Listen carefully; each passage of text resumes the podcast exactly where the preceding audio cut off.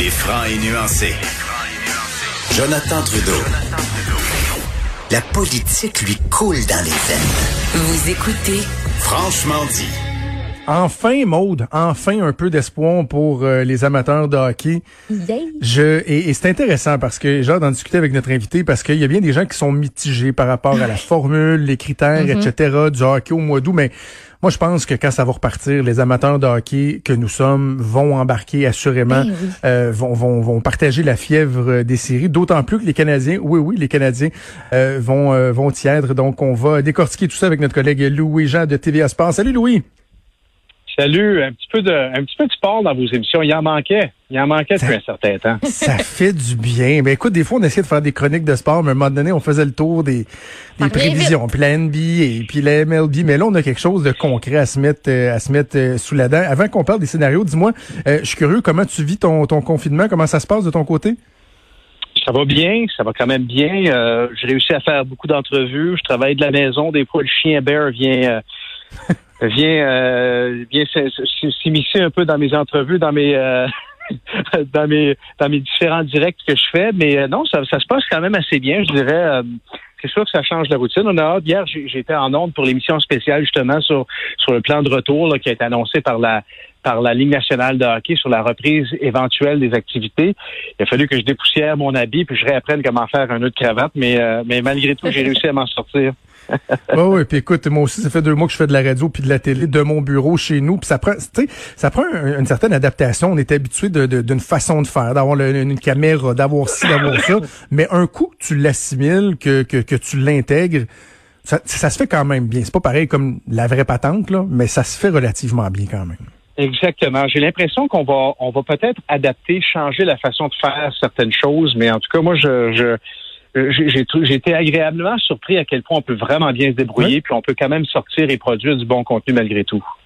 OK, parlant de, de s'adapter, de changer les façons de faire, euh, Gary Bettman qui a présenté euh, son plan hier par rapport à ce qui avait circulé dans les derniers jours, dernières semaines. Il n'y a pas eu, il y a pas eu de grande surprise hier, si je me trompe pas, Louis. Ben, je, je dirais qu'il y en a quand même quelques-unes, mais, mais c'est sûr qu'on avait beaucoup parlé des 24 équipes en séries éliminatoires. Ça a été Mhm. confirmé hier par le commissaire Gary Bettman. Euh, on attendait des dates, on attendait des moments, même si euh, on, on le sait très très bien, c'est difficile de vraiment arrêter euh, de précisément dire à quel moment il va être en mesure de commencer. J'étais surpris de voir, entre autres, qu'on a encore une liste de 10 équipes, de 10 villes, c'est-à-dire qui pourraient recevoir les, matchs euh, de la conférence de l'Est et de la conférence de l'Ouest. Mais on n'a toujours pas arrêté ce scénario et c'est parce qu'on veut demeurer flexible, on veut être en mesure de s'ajuster selon euh, l'évolution de la pandémie, de la COVID-19 dans les différents marchés. Mais donc, c'est vrai. Hier, on a appris que la saison régulière est terminée. Quoi qu'il y a encore un bémol, il y a encore un gros point d'interrogation si c'est véritablement terminé. Je me suis entretenu avec euh, le dirigeant de l'Association des joueurs, Don Fear, hier, et je lui ai posé la question. Si les séries commencent avec 16 équipes, de play-in round, de la ronde qualificative, de 3 de 5, dont le Canadien va participer contre les Penguins de Pittsburgh, ben, ça compte pas pour les séries. OK, je comprends ça. Alors, est-ce que les statistiques vont compter vers euh, vers la, la, la saison régulière ou non? Parce que ça peut faire une différence sur des négociations de contrat. Ça Ben peut oui. faire la différence entre un marqueur de 50 buts ou un marqueur de 48 buts comme Alex Ovechkin. Et, euh, et Fear était là. Hmm, c'est une bonne question. Il n'y a pas vraiment pensé, ou du moins, on n'est pas rendu là. Autrement dit, il y a beaucoup, beaucoup de négociations qui vont continuer de se faire. C'est loin d'être, euh, c'est loin d'être réglé. Comme dirait Jean Perron, on est loin de la coupe aux lièvres. Euh, il y a encore beaucoup, beaucoup de travail à faire. Ça, c'est, c'est indéniable. Mais on a un format bien précis. On a une bonne idée où on s'en va.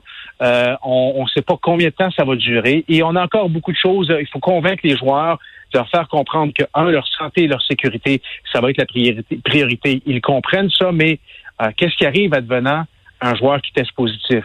Euh, quel Mhm. impact ça peut avoir? On n'a pas des réponses claires sur ces choses-là. C'est des choses qui sont extrêmement importantes.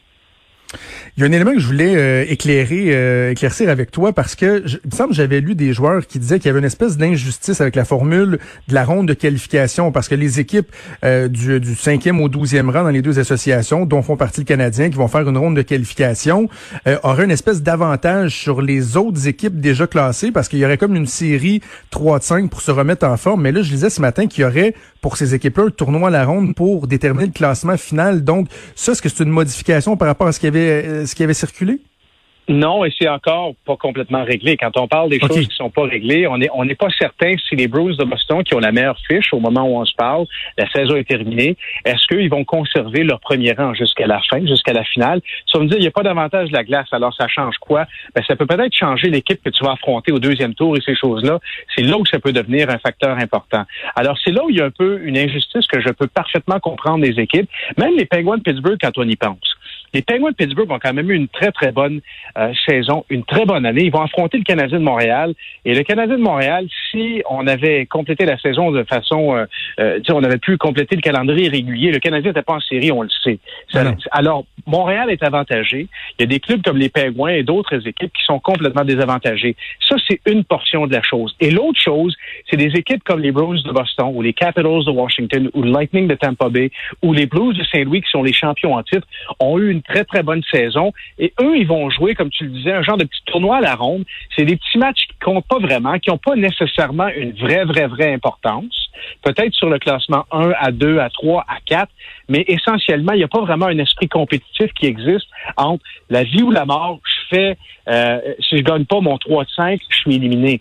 Alors, dans le fond, ce que certaines équipes, comme les, le Lightning des Tampa Bay, comme euh, d'autres équipes comme ça, qui, qui, eux, sont un peu protégées dans la, dans la ronde préliminaire, disent, c'est qu'il y a des équipes qui vont se battre véritablement parce que s'ils perdent, ils sont éliminés. Et là, on va affronter ces équipes-là qui auront joué des vrais matchs avec une vraie importance. Ben et nous, on aura essentiellement juste joué des matchs pour se préparer puis pour la forme. OK, bon, là, ce qui, euh, on ne sait pas encore quand est-ce exactement ça va recommencer, mais une chose est, certaine, c'est qu'il y a des joueurs, j'imagine, là, qui, euh, qui ont hâte de pouvoir euh, se remettre en forme, commencer à pratiquer. Et là, on attendait donc ville par ville l'autorisation des, des différents paliers gouvernementaux pour reprendre l'environnement. Tu avais eu une excellente information hier qui a été confirmée aujourd'hui par rapport à la reprise des activités pour le Canadien de Montréal. Il y a eu le, le, le go a été donné ce matin. Là. Oui, exactement. Donc, euh, c'était une des, une des choses qu'on se questionnait, qu'on se demandait, parce qu'on sait à quel point Montréal est durement frappé là, par, par la COVID-19, mhm. par la pandémie. Il y a des marchés un peu à travers la Ligue nationale également, New York, entre autres, New Jersey. Est-ce qu'il va être à mesure de pouvoir euh, rouvrir leur établissement? On, parle de pouvoir toujours donner la même chance, une chance euh, égale aux 24 clubs. Et c'est un peu la question qu'on se posait. Montréal va être en mesure de pouvoir commencer à ouvrir son établissement là, à, à Brossard dès qu'on va recevoir le feu vert de la Ligue nationale de hockey, le Canadien va pouvoir commencer à s'entraîner. On, sait que c'est une, phase, la phase 2, qui est euh, sur une base volontaire, des entraînements joueurs euh, à la fois sur la glace, aucun entraîneur, distanciation sociale, tout ça.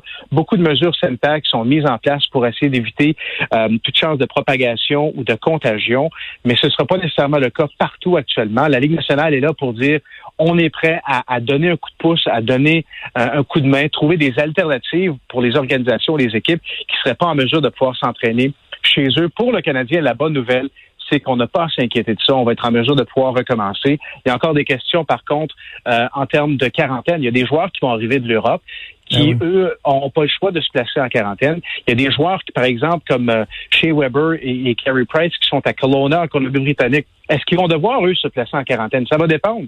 Ça va dépendre du transport en commun ou de la façon dont ils vont se ramener à Montréal. Est-ce qu'ils vont, est-ce qu'ils vont conduire? Si c'est le cas, normalement, tu n'as pas besoin de faire une quarantaine. Si tu te retrouves sur un vol commercial, tu n'auras pas le choix.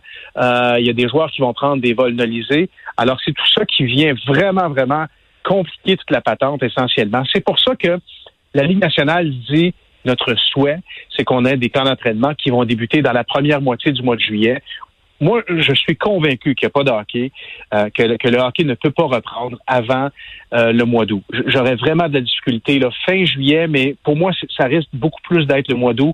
Et ça, c'est si on est vraiment, vraiment optimiste. Pourquoi? Parce qu'il y a un, écart extrêmement important, selon moi, entre la phase 2, qui sont des entraînements qui ne sont pas obligatoires, avec beaucoup, beaucoup de mesures de distanciation sociale. Il y a un écart énorme entre la, la phase 2 et la phase 3, qui sont des camps d'entraînement, où là, il y a un esprit de compétition, parce qu'on veut vraiment préparer à jouer. Et là, la phase 4 qui, qui est la reprise, qui sont les matchs, euh, phase préliminaire évidemment, puis par la suite euh, les séries éliminatoires, les 3 de 5, 4 de 7.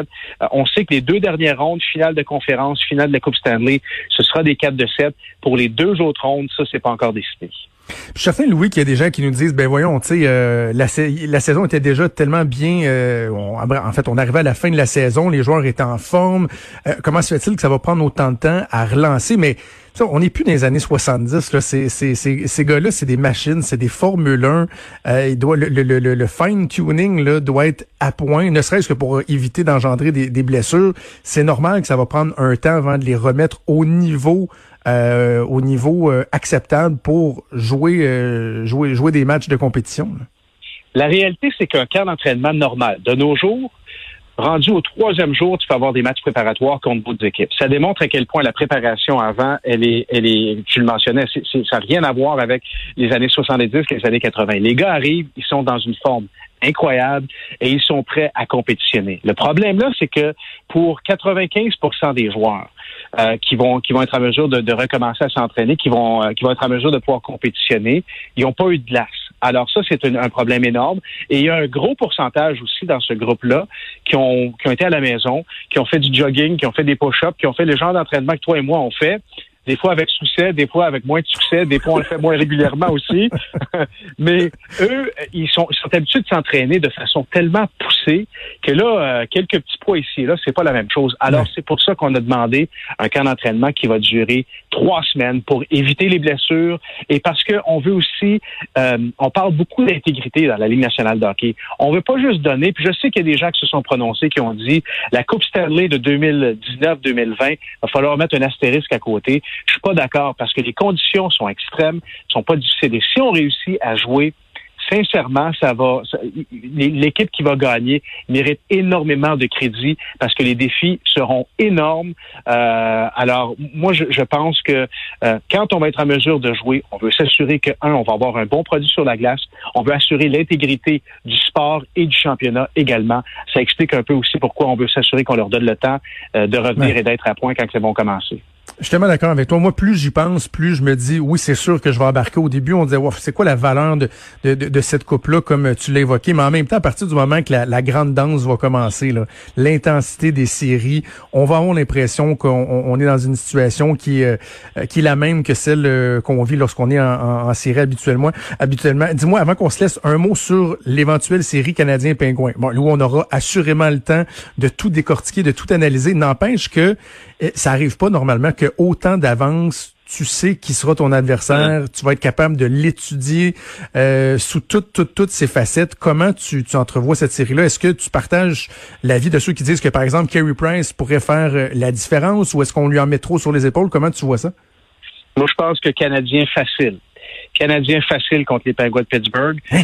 Euh, non, je... non. Écoute, j'ai amusé, là. Si tu me dis, mets 5 piastres, là. J'avais hâte de t'entendre, je peux pas mettre le Canadien, mais la réalité, c'est que c'est vrai. Je dire, premièrement, il y a deux choses. Tu as, ton capitaine qui, lui, avant le début de la saison, a dit, moi, je veux gagner. Moi, l'âge que j'ai, là, c'est, écoute, il m'en reste pas mal moins qu'il m'en restait. Je veux absolument trouver une façon de gagner. Moi, il y a une chose qui tombe quand je joue le premier match de la saison, quand je me prépare pendant la saison morte, c'est la Coupe Stanley. Alors, lui, il est hyper motivé. Ça va avoir un impact sur le reste du vestiaire. Ça, je suis convaincu. C'est la même chose pour Carey Price. Et Carey Price est un X-Factor. Il n'y a aucun doute que c'est le genre de joueur. Et je sais que le monde, les journalistes, les gens, les partisans disent, vous autres, là, vous êtes chauvins, et puis vous regardez juste ah les Canadiens. C'est faux.